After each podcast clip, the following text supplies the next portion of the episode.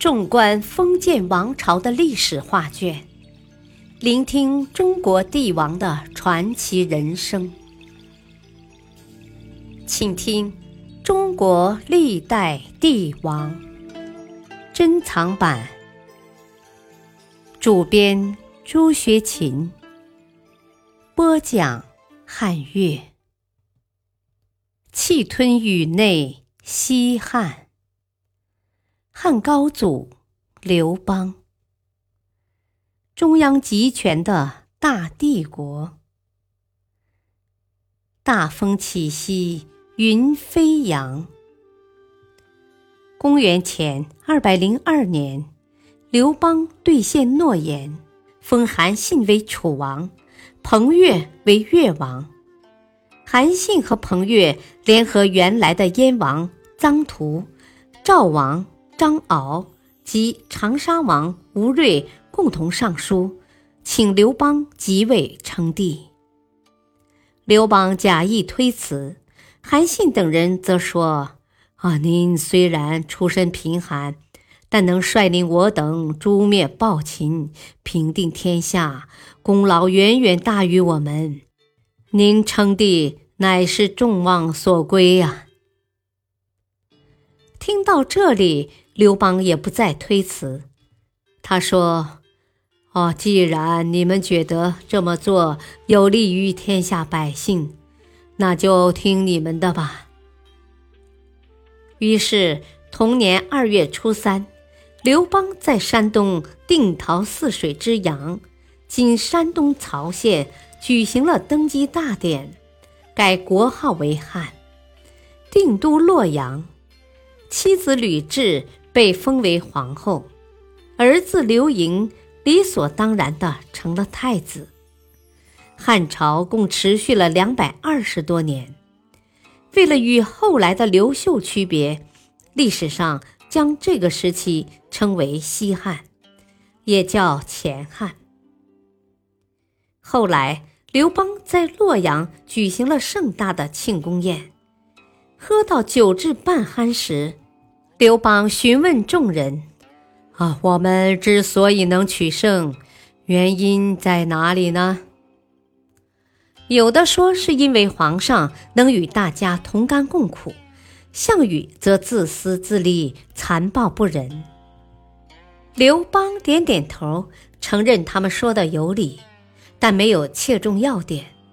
他总结说：“夫运筹策，帷帐之中，决胜于千里之外呀！无不如子房张良。镇国家，抚百姓，给馈饷，不绝粮道，无不如萧何呀！连百万之军，战必胜，攻必取。”无不如韩信，此三者皆人杰也。吾能用之，此吾所以取天下也呀。项羽有一范增而不能用，此其所以为我秦也。事实上，刘邦的总结一语中的。战争的胜败完全取决于领导者，只有善于用人，才能取得成功。没多久，刘邦决定迁都长安，因为一个叫娄敬的士卒从山东赶来。他说：“啊，周朝以洛阳为都城，但您之所以得天下，和从前的周朝完全不同。”所以洛阳不适合作为都城啊，您应该定都关中。关中是固守险地，这样才能保证国家长治久安呐。刘邦在朝堂上说出娄敬的意见，让大臣们讨论，结果除了张良之外，所有的人都反对，他们一致认为洛阳好。张良说：“哦，关中乃金城千里，天府之国，进可攻，退可守啊。”最后，刘邦听从了他的意见，将都城迁到长安，从此长安成为全国的政治文化中心。打败英布之后，刘邦路过沛县，他想到自己原本是个不起眼的亭长，如今当了皇帝，自然要衣锦还乡，光宗耀祖一下。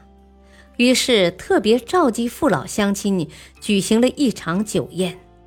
他还命年轻子弟组成一百二十人的歌舞团，为酒宴助兴。在酒桌上。刘邦有些讥讽地对父亲刘太公说：“啊，父亲，你以前总说我是个不干活的无赖，治家理财比不上二哥。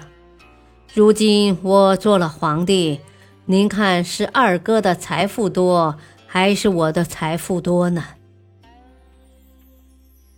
刘太公闻言红了红脸，不再说话。刘邦想起自己这些年四处征战，忍不住慷慨泣下，击筑高歌。他唱道：“大风起兮云飞扬，威加海内兮归故乡。安得猛士兮守四方。”这就是著名的大风歌。奇怪的是。中国的古诗很少只有三句的，从《诗经》开始就讲究双数，但这首歌偏偏是单数。酒宴结束后，刘邦动情地说：“我虽定都关中，但我是以沛公之名讨伐暴逆的，所以我决定沛县永远不必缴纳赋税。”沛县父老非常高兴，连着十余天举办宴会庆祝。刘邦准备走了，父老乡亲一再挽留。刘邦笑着说：“我的人马太多，让你们长期供应粮草，压力实在太大，所以我要尽快离开。”感谢收听，下期继续播讲汉高祖。刘邦，敬请收听，再会。